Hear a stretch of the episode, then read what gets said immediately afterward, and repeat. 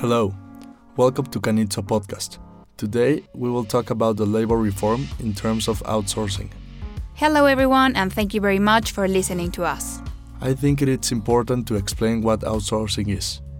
Sure, outsourcing or subcontracting is that way of obtaining goods and services by contracting with external providers, personnel, who perform functions in certain phases or activities of the company's operation. It is a figure that emerged towards the end of the decade of the 70s in the United States, having as a direct antecedent the figure of asset management, which is aimed at reducing costs through the participation of a manager in the relationship of owned services. That's right. The outsourcing model has several advantages, among them, cost reduction, adjusting internal inefficiencies, and the lack of adequate professionals for specific functions. Concentration and focus on activities related to the main purpose of the company. Access to qualified personnel in all areas that involve the operation and functioning of the company thinning of the direct workforce, and facilities for adjustments in the company to market needs. Okay, to recall the background of this figure in our legal framework, we recommend listening to the first two podcasts that we have made about it.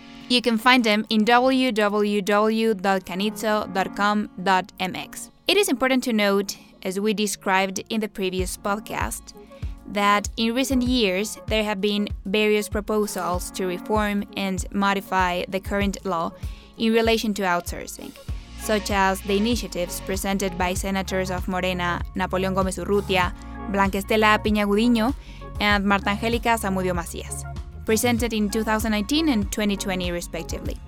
However, it is the initiative presented last November 12, 2020 by the President, Andrés Manuel López Obrador, which has already been approved and published in the Federal Official Gazette.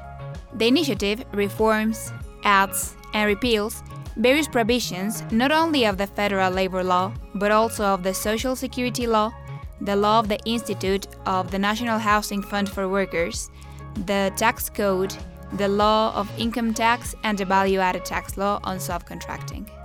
Okay, the main objective of the reform presented by the President is to prohibit the subcontracting of personnel and set forth precise rules for the subcontracting of services and works by third parties, which must be limited to services or works of a specialized nature.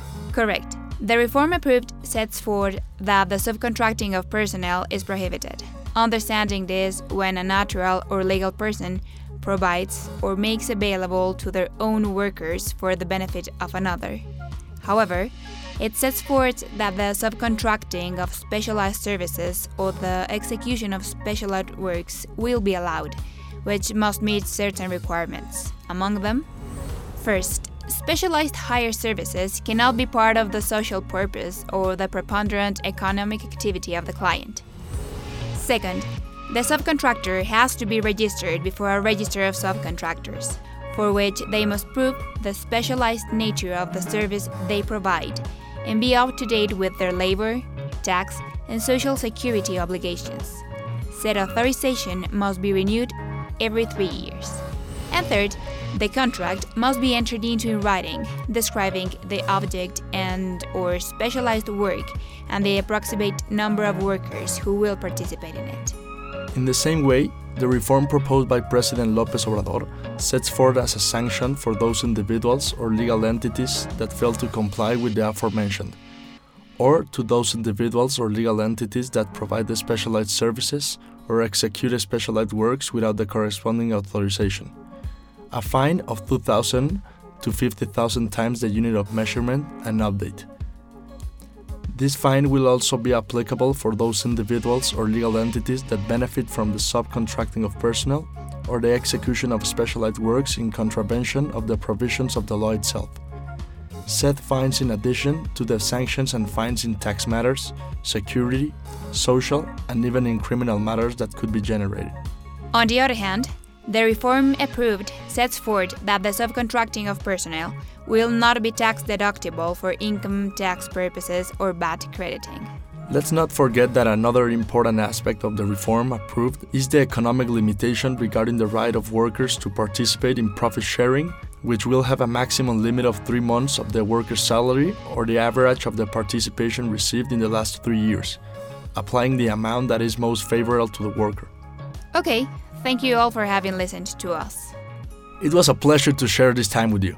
If you require more information, visit www.canitzo.com.mx or call 5552 795980. Thank you. The content of this podcast is for informational purposes only and does not represent a legal opinion on the part of Canitzo.